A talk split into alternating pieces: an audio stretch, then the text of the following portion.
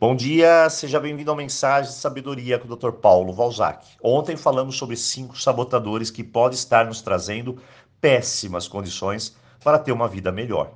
Mas uma coisa é clara, não adianta nada, isso precisa ficar bem expresso. Não adianta nada eu saber de tudo isso e não fazer absolutamente nada. Eu preciso buscar modelos de mudança, fazer acontecer, dar a virada, a volta por cima. Caso contrário, lá estaremos nós, mais uma vez no ano que vem, reclamando, chorando e sem muitas perspectivas. Mas vamos ao auto-sabotador. Todo mundo que me acompanha sabe do meu mantra preferido. Eu quero, eu posso, eu vou conseguir. E ele é para vencer um sabotador, que no meu ponto de vista é o maior de todos. E eu vou explicar para você por quê. No meu curso de autoestima, as aulas 1 e 2 são decisivas.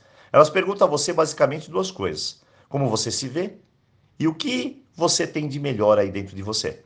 E a resposta da maioria é unânime: eu não sei quem eu sou, eu não sei do que eu gosto e eu pouco sei sobre mim mesmo.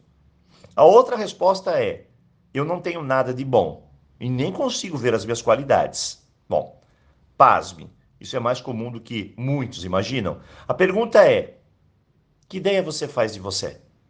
Ah, doutor Paulo, eu sou uma pessoa xoxinha, pequena, não consigo fazer nada. Isso não é para mim. Eu não tenho sorte na vida. Para mim não adianta. Tudo dá errado. Essas são as palavras da pessoa que está sendo afetada por esse sabotador. O sabotador do eu não posso, eu não sou nada, eu sou pequeno. Olha, a gente não é maior nem menor que ninguém. Essa é a grande verdade. Cada um de nós simplesmente é.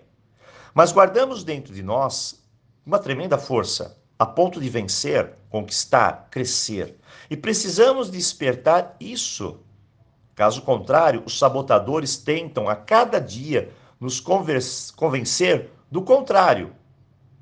E como fazem isso? Contando historinhas de que você não presta para nada, de que você teve uma péssima infância, péssimos pais, péssima vida. E com o tempo vamos acreditando nisso, vamos reforçando, contando e recontando essa história nós mesmos, a ponto de nossa autoestima despencar, nosso amor próprio sumir. E assim, não mais acreditamos em nós mesmos. Eu acredito que restabelecer nossa autoestima é um passo espiritual. Mas, doutor Paulo, por quê? Porque começamos a descobrir quem somos, o que guardamos de bom dentro de nós, o que podemos fazer para nos curar e trazer à tona tudo que nós podemos nos tornar. Verdade seja dita, nós complicamos mesmo. E eu vou te mostrar isso. Uma pergunta simples para você. Responda: o que te faz feliz?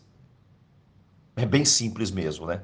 Mas a maioria das pessoas levam horas para responder isso. E certa vez eu fiz essa mesma pergunta para uma criança de 7 anos, depois de uma palestra que eu tive. Sabe o que ela me disse? Ela falou assim: Ah, doutor Paulo, eu fico muito feliz quando eu tomo sorvete. Eu parei, olhei e percebi: é, realmente nós somos pessoas complicadas mesmo. Nós adultos estamos perdendo o contato com a nossa essência. Parece que a cada dia ser feliz é um tremendo desafio. E é algo tão simples. E aí a pergunta: o que nos impede de ver isso? Bem, as nossas próprias complicações. Se você está com autoestima em alta, tudo é possível. Sua habilidade brilha, seu sorriso é mais real, a vida é mais leve, mais simples, descomplicada, e você com certeza estará mais perto de você mesmo. Então hoje fica a dica. Sabotadores. Vamos resgatar aquele brilho dentro de nós. Dessa forma, eu desejo um ótimo dia e, claro, nos vemos aqui amanhã. Aloha!